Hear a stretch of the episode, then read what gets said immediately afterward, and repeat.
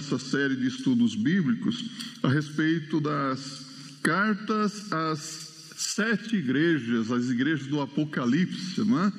E hoje nós vamos então abrir a Bíblia em Apocalipse capítulo 3, versos 14 a 22. Você pode abrir a sua Bíblia aí, Apocalipse capítulo 3, versos 14 a 22. Os que estão aqui no templo, se puderem se colocar em pé e acompanhar a leitura da palavra de Deus. Assim diz a palavra do Senhor. E ao anjo da igreja de Laodiceia escreve: Isto diz o Amém, a testemunha fiel e verdadeira, o princípio da criação de Deus. Conheço as tuas obras, que nem és frio nem quente, quem dera foras frio ou quente. Assim, porque és morno e não és frio nem quente, vomitar-te-ei da minha boca. Como dizes, rico sou e estou enriquecido e de nada tenho falta, e não sabe que és um desgraçado e miserável e pobre e cego e nu. Aconselho-te que de mim compres ouro provado no fogo, para que te enriqueças, e roupas brancas, para que te vistas, e não apareça a vergonha da tua nudez, e que unjas os teus olhos com colírio, para que vejas. Eu repreendo e castigo a todos quantos amo. Sê, pois, zeloso e arrepende-te. Eis que estou à porta e bato. Se alguém ouvir a minha voz e abrir a porta, Entrarei até ele e com ele cearei e ele comigo. Ao que vencer, lhe concederei que se assente comigo no meu trono, assim como eu venci e me assentei com meu Pai no seu trono. Quem tem ouvidos, ouça o que o Espírito diz às igrejas. Sétima carta, carta à igreja de Laodiceia. Vamos orar ao Senhor? Pai eterno e santo, nós somos muito agradecidos por tua presença conosco em nossas vidas. Somos agradecidos por tua palavra que está aberta agora diante dos nossos olhos, por teu Espírito Santo que habita em nós e que nos dá um entendimento da palavra santa para que possamos aplicar em nossas vidas. E agora, Senhor, quando nós vamos estudar a tua palavra, a respeito desta sétima igreja, a igreja de Laodiceia, suplicamos que o teu Espírito Santo abra os olhos do nosso entendimento para que compreendamos perfeitamente a tua vontade para a nossa igreja local, para as igrejas que se chamam Igrejas de Jesus Cristo e também para cada um de nós individualmente. Oramos em nome de nosso Senhor e Salvador Jesus Cristo. Amém. Podem se assentar. Então, nós chegamos à sétima e última carta de Jesus Cristo às igrejas do Apocalipse. E esta aqui é uma carta triste você já recebeu alguma vez alguma carta triste? Alguém já recebeu uma carta triste alguma vez? Puxa, essa carta é triste. Hoje as pessoas não escrevem mais carta, não é? Mandam um e-mail, não é verdade? Não é? Ou uma mensagem pelo WhatsApp, alguma coisa assim. Mas esta é uma carta triste porque é enviada a uma igreja apóstata. Sabe o que quer dizer apóstata? Abandonou a fé em Cristo Jesus. Não é uma igreja que segue, que serve mais fielmente ao Senhor Jesus Cristo. Virou as costas para a fé em Cristo Jesus. É uma igreja da qual Cristo não tem nada de bom para dizer. Que tristeza! E aparentemente é uma igreja tão boa. Entretanto, Nesta carta, nós encontramos um apelo comovente de nosso Senhor Jesus Cristo. É um apelo terno, são palavras meigas, dóceis, cheias de amor, de carinho de nosso Senhor e Salvador Jesus Cristo. Jesus convida esta igreja, faz um convite toda, todo especial a esta igreja. A, a palavra do Senhor Jesus Cristo é uma palavra terna, dócil, mas é também uma palavra firme, uma palavra cheia de autoridade. Tanto é que no último verso bíblico, aqui o 22, ele diz: Quem tem ouvidos, ouça o que o Espírito diz às igrejas. Fique com seus ouvidos atentos o que diz o Espírito Santo. O Espírito Santo ele fala conosco. Ele usa a palavra de Deus para falar bem de perto as necessidades das igrejas do Senhor, as necessidades de cada um de nós na nossa vida cristã também. Deus está interessado na nossa condição espiritual. A bem da verdade, Ele se preocupa com todas as áreas da nossa vida, mas mais especificamente neste caso, com a vida espiritual da igreja. Então, como nas outras cartas, nós veremos que existiu uma relação muito íntima entre a situação da cidade com a situação da igreja. E aqui nós vemos que precisamos tomar muito cuidado, porque nós podemos ser influenciados pelo ambiente que nós vivemos. Os sociólogos dizem que o homem é produto do meio onde ele vive. É verdade, há pessoas que devido ao lugar onde vive, vive cresce com uh, um caráter bom ou um caráter ruim, mas graças a Deus, porque a despeito de qualquer ambiente que alguma pessoa possa ter nascido ou vivido, se viveu uma vida desregrada, dissoluta, o Evangelho de Jesus Cristo é transformador, não é verdade? O, Evangelho de Jesus muda, transforma qualquer pessoa, desde que a pessoa dê lugar ao Espírito Santo de Deus. As igrejas vivas, dinâmicas, comprometidas com o Evangelho do Senhor Jesus Cristo, transformadoras de vidas, são uma bênção no bairro, na sociedade que está inserida e, por que não dizer, são uma bênção, são uma esperança para a nação toda, não é verdade? Mas igrejas vivas, igrejas dinâmicas, igrejas que estão comprometidas com a palavra de Deus, igrejas que dão lugar próprio ao Espírito Santo de Deus, igrejas que são igrejas de Jesus Cristo, não igreja dos homens, não igrejas que estão comprometidas com engano, com engodo, não é? Porque tem muitas placas aí, igreja tal, mas a pergunta que eu faço, será que é realmente uma igreja de Jesus Cristo? Ah, você já ouviu, já, já leu aquela frase? Pequenas empresas, grandes negócios. E hoje parece que nós vemos assim, pequenas igrejas, grandes negócios.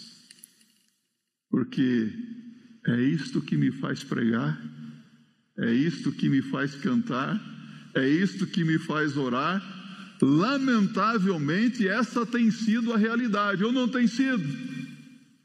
São igrejas que apostataram, abandonaram a verdadeira fé em Cristo Jesus.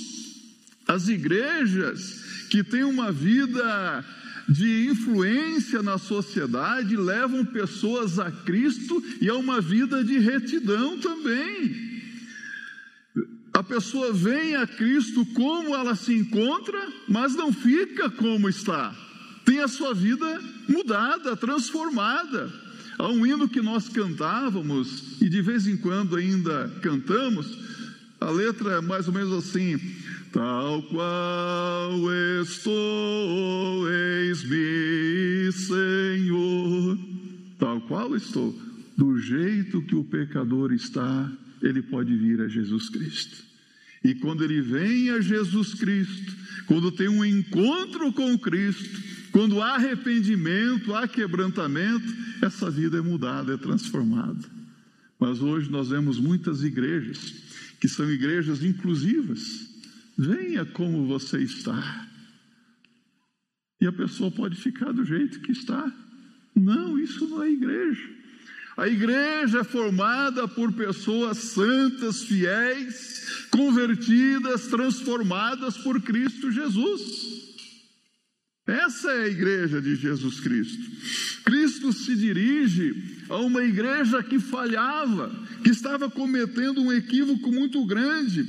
A igreja de Laodiceia aparentemente estava bem.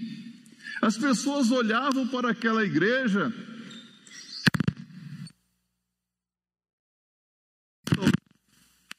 Que igreja linda! Que igreja maravilhosa! Talvez um edifício lindo, obras arquitetônicas, mas Jesus Cristo não se enganava com a igreja. Jesus não se enganou com aquela igreja. Aliás, Jesus não se engana com ninguém. Jesus não se engana com nenhuma igreja. Jesus conhece todas as igrejas. Às vezes nós queremos conhecer esta ou aquela igreja, né? Nossa, aquela igreja lá, às vezes os jovens falam, nossa, aquela igreja lá está bombando, não é? Vamos lá, vamos conhecer aquela igreja. Você chega lá, um louvor maravilhoso, não é? Pregador bom, não é? Legal. E às vezes nós ficamos deslumbrados. Nossa, que igreja maravilhosa. Já viu assim? Eu já vi a igreja, falei, nossa, que igreja linda, que igreja, os crentes cantam, que, é, que louvor maravilhoso, que estacionamento lindo. Às vezes eu em algumas igrejas eu fico cobiçando estacionamento. Ah, se a minha igreja tivesse estacionamento desse, né? Às vezes nós vemos aquilo que os nossos olhos querem ver. Mas o que Jesus Cristo vê é bem diferente daquilo que nós vemos, não é verdade? Então, Jesus Cristo olha para esta igreja e não se engana com essa igreja. Jesus percebe que a igreja de Laodiceia é uma igreja morna. O que é que faltava para essa igreja? Poder espiritual. Não havia poder espiritual nesta igreja. Observe o verso 14 a 16. Mostra que Jesus conhece tudo. Então, Jesus se, se apresenta como o Amém. Interessante isso, né? Jesus se apresenta a esta igreja como o Amém. Esta palavra nos fala de uma estabilidade e autoridade absoluta. O Amém, então, é alguém em quem nós podemos confiar inteiramente. Amém. Assim seja estabilidade, confiança na autoridade absoluta do Senhor. Ele é a testemunha fiel e verdadeira. Testemunha fala daquilo que viu e ouviu, né? Sabe o que Jesus disse aos seus discípulos? Eu fiz o que vi na casa dos meus, do meu pai. Opa! Jesus aprendeu com quem? Com o pai. Ele falou e ele fez o que ele aprendeu com o pai. Lembro-me de uma senhora, irmã Macária, a outra igreja que eu pastoreei. Ela dizia assim: Ó oh, pastor, Jesus disse que fez o que viu na casa do Pai. E ela disse: Ó, oh, e os nossos filhos, eles farão aquilo que, aquilo que virem dentro de nossas casas. E é verdade, não é? Tal pai, tal filho. Se os pais testemunham da graça de Deus dentro de casa, tem testemunho de uma vida íntegra, inevitavelmente os filhos também se espelharão nos pais, não é assim? Mas Jesus diz: Eu sou uma testemunha fiel e verdadeira, porque existe falsa testemunha, não existe? Testemunha, ela é ocular ou auricular, ou as duas coisas ao mesmo tempo. Você só pode falar daquilo que você viu ou ouviu. Ele diz: Eu sou testemunha fiel e verdadeira. Ele cumpre com as suas promessas. Cristo se apresenta como aquele que não vai exagerar em nada, mas também não vai esconder o erro. A testemunha falsa exagera, outras se omitem, não é verdade? Jesus está dizendo: não vou exagerar, eu não vou também esconder o erro de ninguém. Ele se apresenta como o princípio da criação, ou seja, Cristo é eterno, é infinito Deus homem. A Bíblia diz em João, abra sua Bíblia no Evangelho de João, versos de 1 a 4, a Bíblia diz assim: No princípio era o Verbo, vamos lá? E o Verbo estava com Deus, e o Verbo era Deus. E o Verbo se fez carne e habitou entre nós. É isso? Ele estava no princípio com Deus, todas as coisas foram feitas por ele, e sem ele nada do que foi feito se fez. Nele estava a vida, e a vida era a luz dos homens. Agora observe o verso 14: E o Verbo se fez carne e habitou entre nós, e vimos a sua glória como a glória do unigênito do Pai, cheio de graça e de verdade. Então, Cristo é o Verbo eterno, Cristo é eterno, ele se apresenta como o eterno Deus aqui. Cristo, ao olhar para aquela igreja, ele não se enganou ou não foi enganado pelo êxito, pelo sucesso que aparentemente aquela igreja demonstrava. As aparências enganam. Tem o adágio popular que diz assim: por fora, bona viola, por dentro, pão bolorento. Jesus, se referindo aos hipócritas dos seus dias, aos fariseus hipócritas, ele chamou aqueles homens de sepulcros caiados. Sabe o que é um sepulcro caiado? Você vai no cemitério do interior, ou até mesmo cemitérios da, região da periferia, você vê aquele túmulo velho, mas passa um cal branquinho ali, fica tão bonitinho por fora, né? Mas por dentro, podridão insuportável. Jesus não se engana com a aparência das coisas, não, meus irmãos. Ele sabe o que se passa dentro da igreja de Laodiceia, ele se sabe o que se passa dentro de todas as igrejas, ou ele não sabe? Ele sabe. Ele passeia, ele anda por entre as igrejas. Você crê que Jesus está aqui conosco nessa noite? Que Jesus está observando a igreja hoje aqui? Ele está nos vendo? Está vendo. Está vendo você. Está me vendo. E só que além disso, ele está vendo o que se passa no íntimo de cada alma. Ele vê tudo. Ele sabe tudo.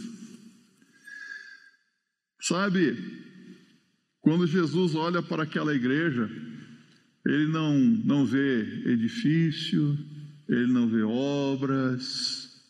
Jesus Cristo vê que aquela igreja tem pouco ou nenhum amor por Deus. Ele vê que aquela igreja tem pouco, pouca ou nenhuma paixão pelas almas perdidas. Aquela igreja é indiferente com a situação dos perdidos. Aqui eu quero perguntar para você: você ama Jesus? Ama Jesus de verdade?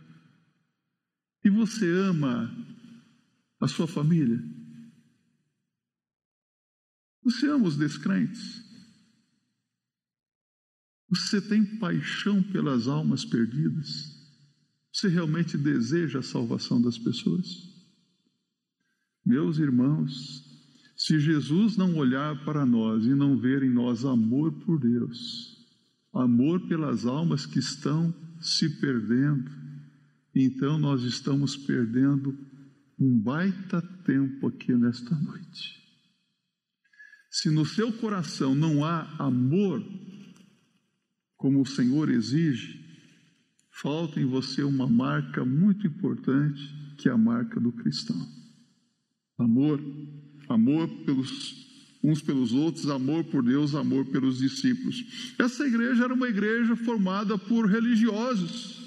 Eles cumpriam muito bem as formalidades religiosas. Eu imagino que deveria ser até um culto lindo, um belo coral, uma equipe de louvor ali, quem sabe, um bom pregador, né? as pessoas oravam bem, mas eles estavam ali cumprindo formalidades. Não havia vida espiritual, interiormente eles eram indiferentes. Aqui eu vou dizer uma coisa para você. O contrário de amor não é ódio, você sabia? Você sabe qual que é o contrário de amor? Indiferença. Quantas pessoas indiferentes hoje? A indiferença mata, não é verdade? Eles eram indiferentes. Eles eram insensíveis, eles estavam ali para fazer o que eles achavam que era um dever. Como é gostoso quando eu participo de um culto a Deus, porque o meu coração pede, o meu espírito pede. Eu estou aqui porque eu quero, porque eu amo estar na casa do Senhor. Eu amo estar nos átrios da casa do Senhor. Não é gostoso estar aqui? O que, que o salmista diz? Alegrei-me quando me disseram, vamos à casa do Senhor. Salmo 122, 1. Alegrei-me com alegria. Mas eles eram indiferentes. Eu vou dizer uma coisa aqui para você.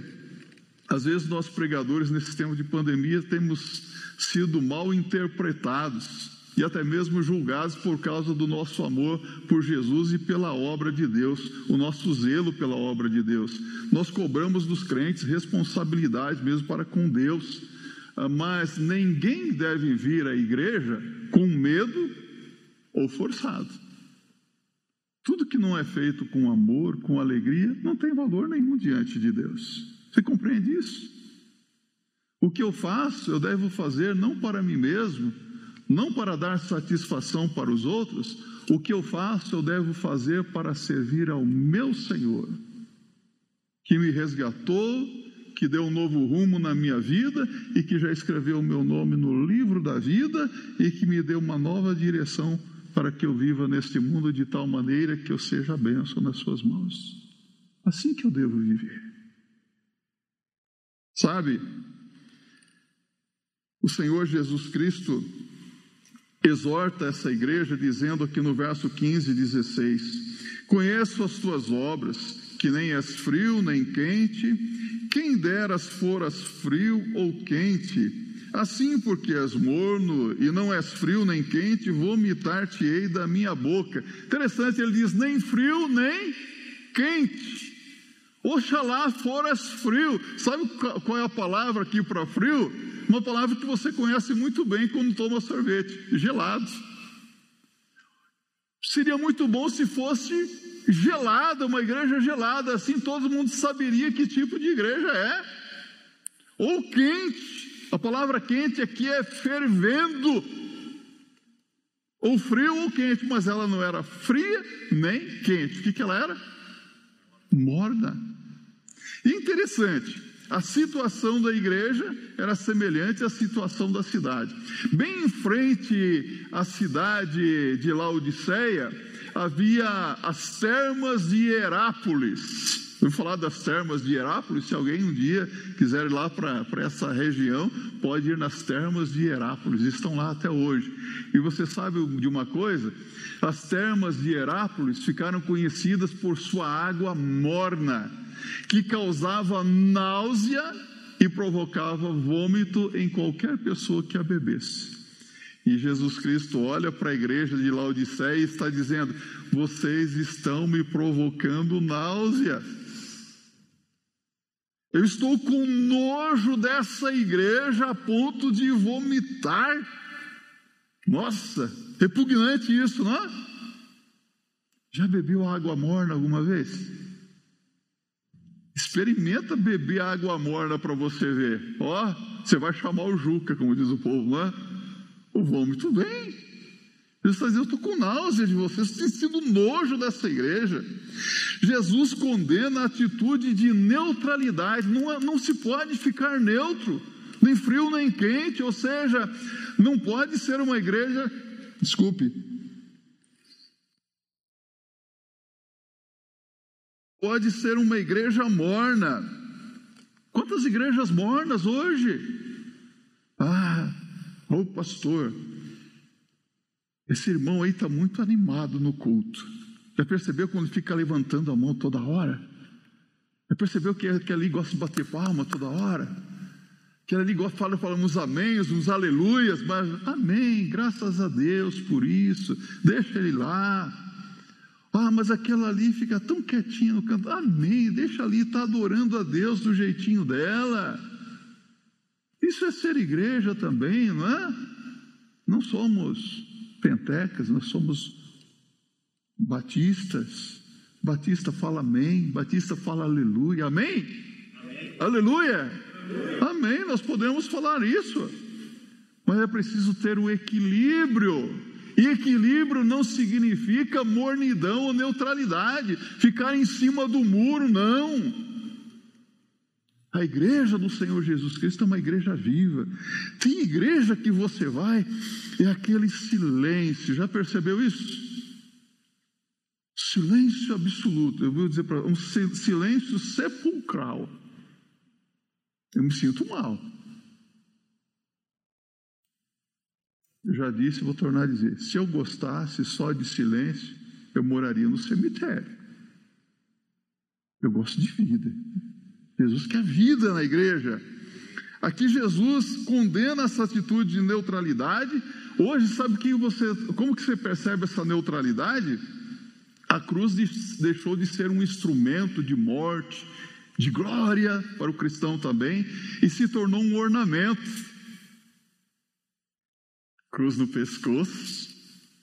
É fácil carregar a cruz no peito. Eu quero ver ter peito para andar com a cruz de Jesus, cada dia. A cruz está nas paredes. Uns meses atrás cheguei lá na, na sala, tem uma sala multiuso da igreja, e alguém trouxe uma cruz para dentro da igreja. Eu falei, para que essa cruz? Até parece que eu estou bravo, não é? Porque essa cruz, ah, essa cruz alguém trouxe de presente. Fala, cruz de Cristo. É, não precisa isso aí. Quero ver você morrer o homem velho debaixo da cruz a cada dia. Na cruz de Cristo. Não um ornamento, mas um instrumento. Um instrumento de mortificação. Está vendo essa mudança aqui. Sabe, essa é a geração morna. Não precisa ser pastor, não precisa ser missionário, não precisa ser teólogo para entender que nós já chegamos a essa era profetizada por Jesus Cristo, a era da igreja de Laodiceia, a era da igreja morna. Vou dizer para você, a era da igreja covarde, que não tem ousadia, o poder do Espírito Santo de Deus para testemunhar as pessoas que estão morrendo sem Cristo e sem salvação. A igreja morna é a igreja que não tem paixão pelas almas. É a igreja que não ama Jesus e que não demonstra isso como deve ser demonstrado diariamente. Chegamos a essa era. Cristo disse que estava desiludido com eles.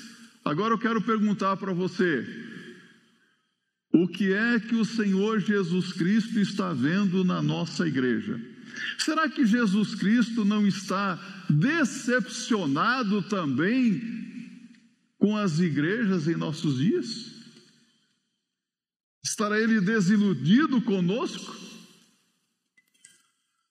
Como que ele vê a nossa igreja? Como é que você está vendo a nossa igreja? Uma segunda coisa, nós vemos aqui nesse texto as tremendas necessidades dessa igreja. Quais eram as necessidades dessa igreja? Versos 17 a 19, acompanhe comigo. Como que os membros da igreja de Laodiceia viam-se a si mesmo? O que, que eles achavam a respeito deles? Olha só, eles presumiam ser ricos, acumulavam bens, e eles diziam: Olha, nós não temos falta de nada, nada nos falta, temos tudo.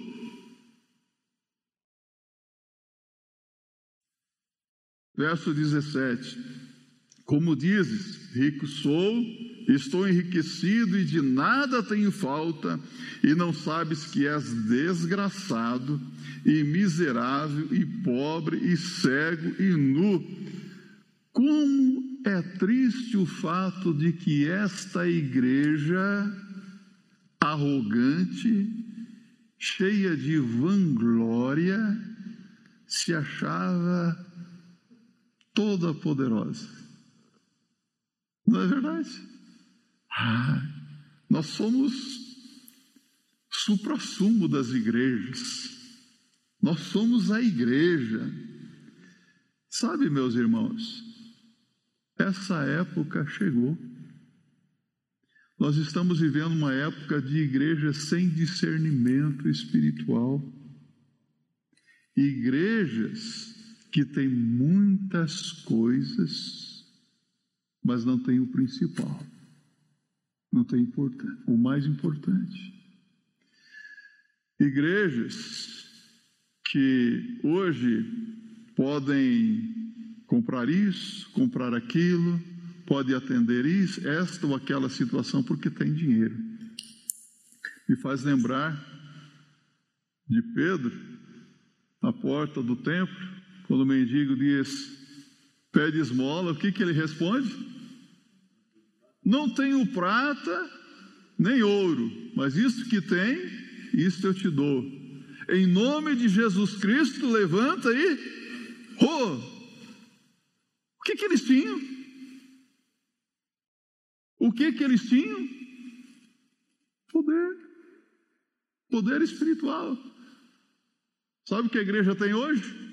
Quando eu falo igreja, eu falo a evangelização brasileira, pensando no Brasil, as igrejas têm aquele, o templo suntuoso, não precisamos construir uma mega igreja, porque através de um templo imponente nós vamos imprimir a moralidade e o poder do Evangelho na nossa comunidade. Não é assim que pensam alguns?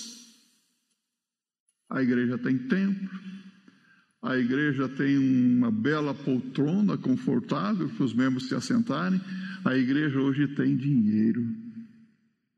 Sabe o que a igreja não tem? Sabe o que a igreja perdeu? Poder do alto. Poder do Espírito Santo de Deus.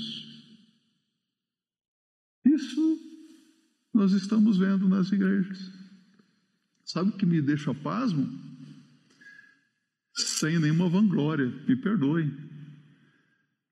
Que logo quando começou essa pandemia, nós fizemos aqui os nossos cultos online todos os domingos. E como eu louvo a Deus porque Deus levantou pessoas, irmãos para estarem aí no som, para estarem tocando, pregadores não faltaram, até mesmo quando eu estive um mês praticamente fora da ativa, Deus sustentou a nossa igreja. E nós não deixamos de realizar nem um domingo cultos a Deus. Culto online, mas foi feito.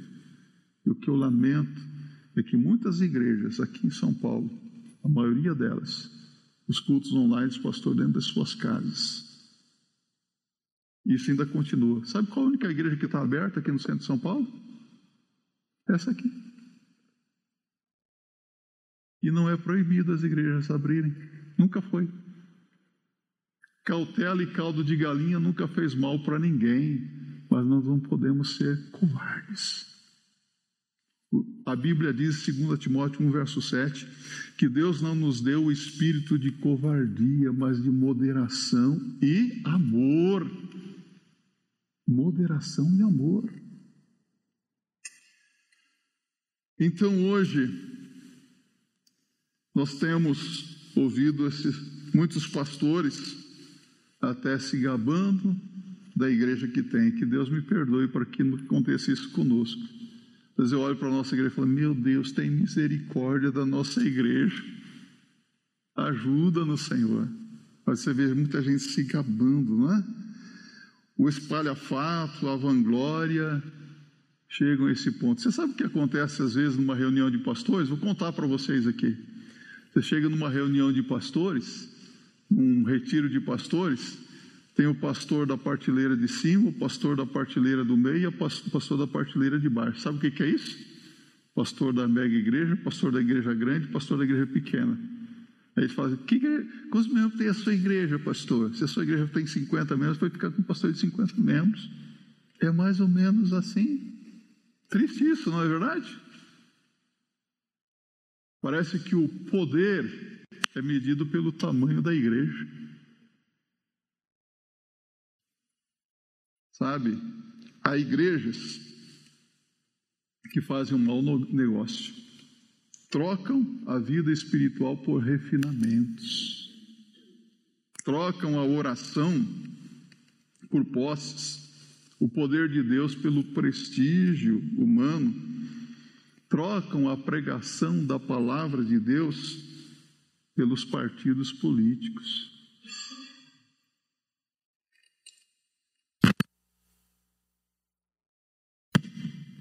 Desculpe aqui, mas não é verdade que hoje a igreja ela quer influenciar o mundo não tanto pelo poder do evangelho que você vê hoje uma demonstração de poder em muitos lugares. Marcha para Jesus. Que serve uma marcha para Jesus? Fala para mim. Demonstração de poder. Nós evangélicos éramos a minoria. Hoje nós somos milhões e milhões no Brasil. Veja só essa manifestação.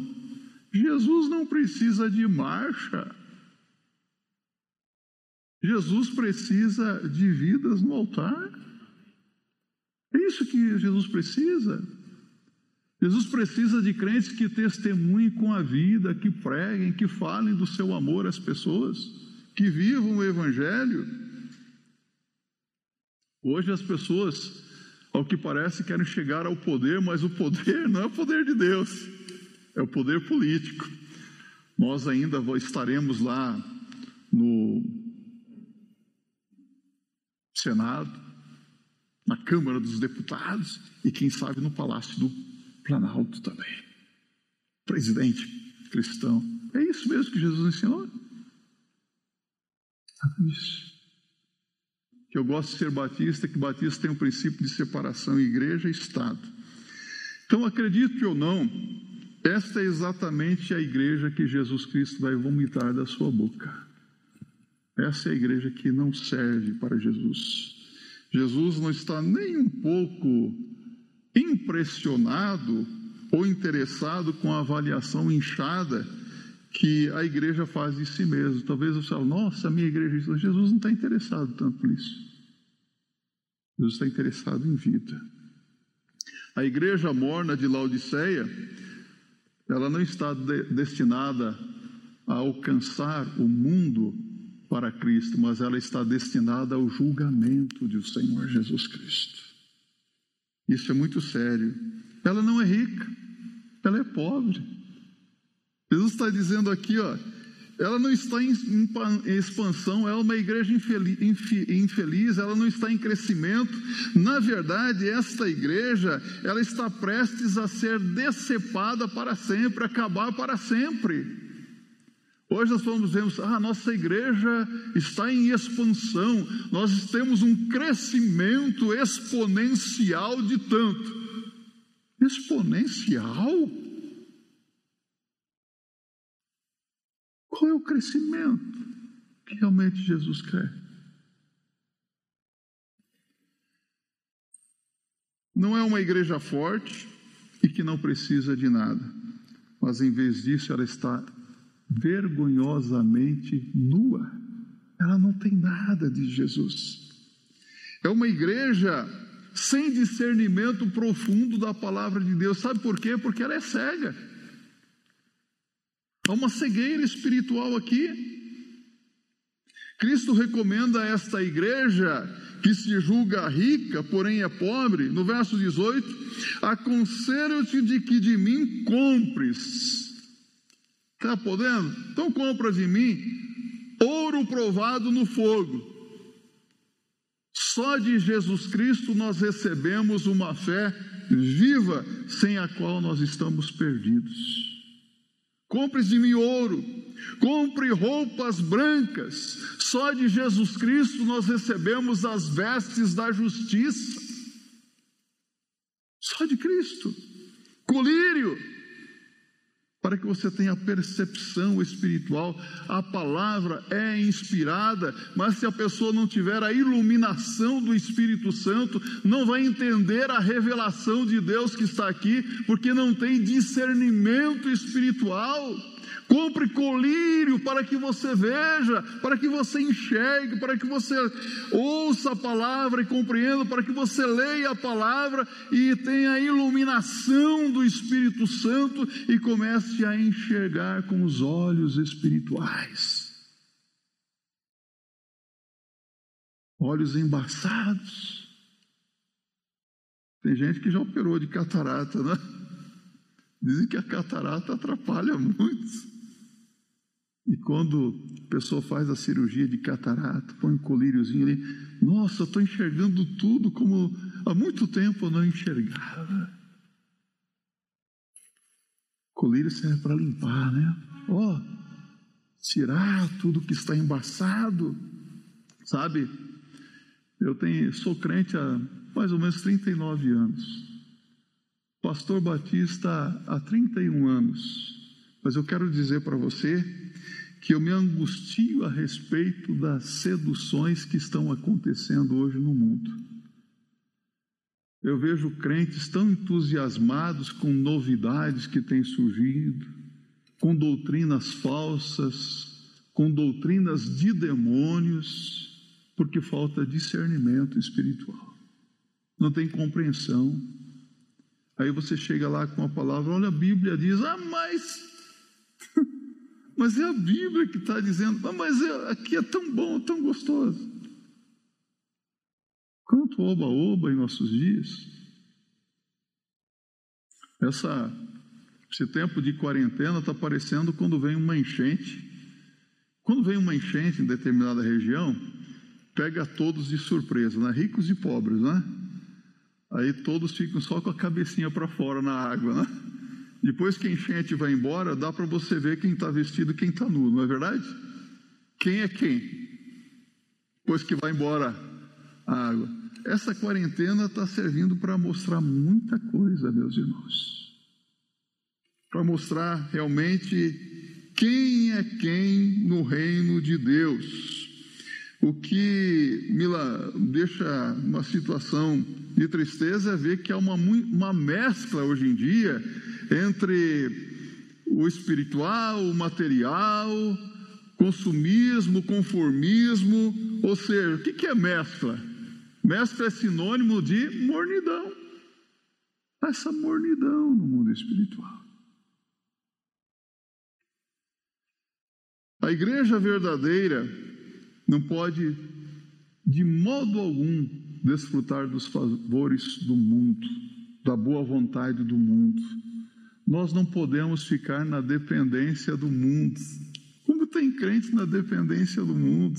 Ah, eu vou esperar para ver qual é a decisão que o mundo vai tomar. Eu vou esperar a decisão dos políticos. A igreja segue a quem? Pergunto para você. A Cristo. É a Cristo Jesus. Abra sua Bíblia no Evangelho de João, capítulo 15, verso 18 a 21. Ouça o que disse Jesus: Se o mundo vos odeia, sabei que primeiro do que a vós me odiou a mim. Se vós fosseis do mundo, o mundo amaria o que era seu. Mas porque não sois do mundo, antes eu vos escolhi do mundo, por isso é que o mundo vos odeia. Lembrai-vos da palavra que vos disse: não é o servo maior do que o seu senhor. Se a mim me perseguiram, também vos perseguirão a vós. Se guardaram a minha palavra, também guardarão a vossa.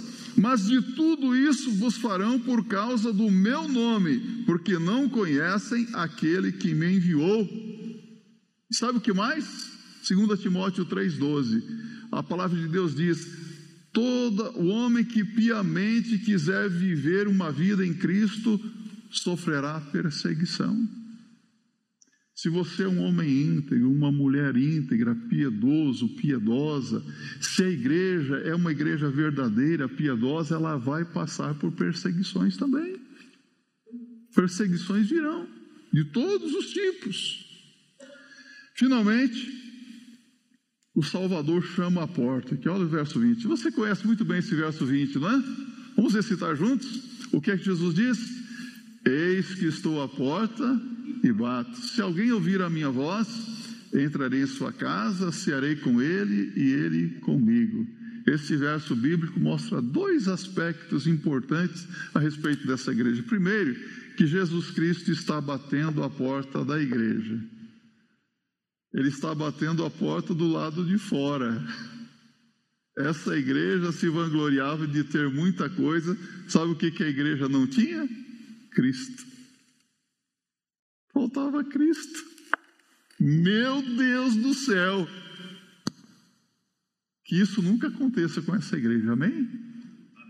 Que a porta esteja sempre aberta para Jesus entrar habitar conosco para que possamos ter, desfrutar da comunhão com o Senhor.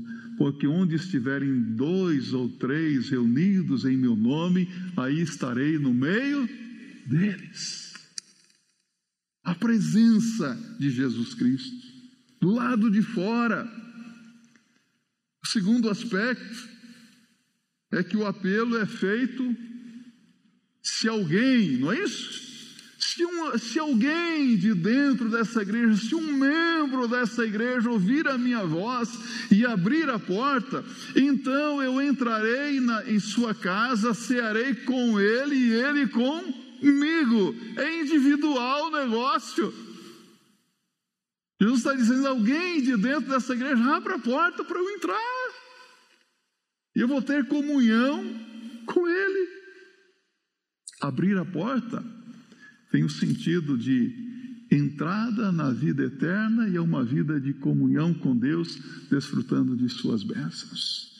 Que Deus nos livre da mornidão espiritual, que sejamos um povo a cada dia comprometido com a palavra do Senhor, que prega a palavra do Senhor, uma igreja viva, uma igreja dinâmica, uma igreja transformadora de vidas pelo poder do Espírito Santo de Deus. Uma igreja que ama Jesus, que tem paixão pelas almas perdidas. Não vamos nos vangloriar de nada. De nada temos falta. O que é que, o que, é que nos falta? Pense na sua vida, o que, que está faltando? Poder espiritual? Poder do alto? Discernimento espiritual? Peça a Deus que assim seja, para a glória de Deus.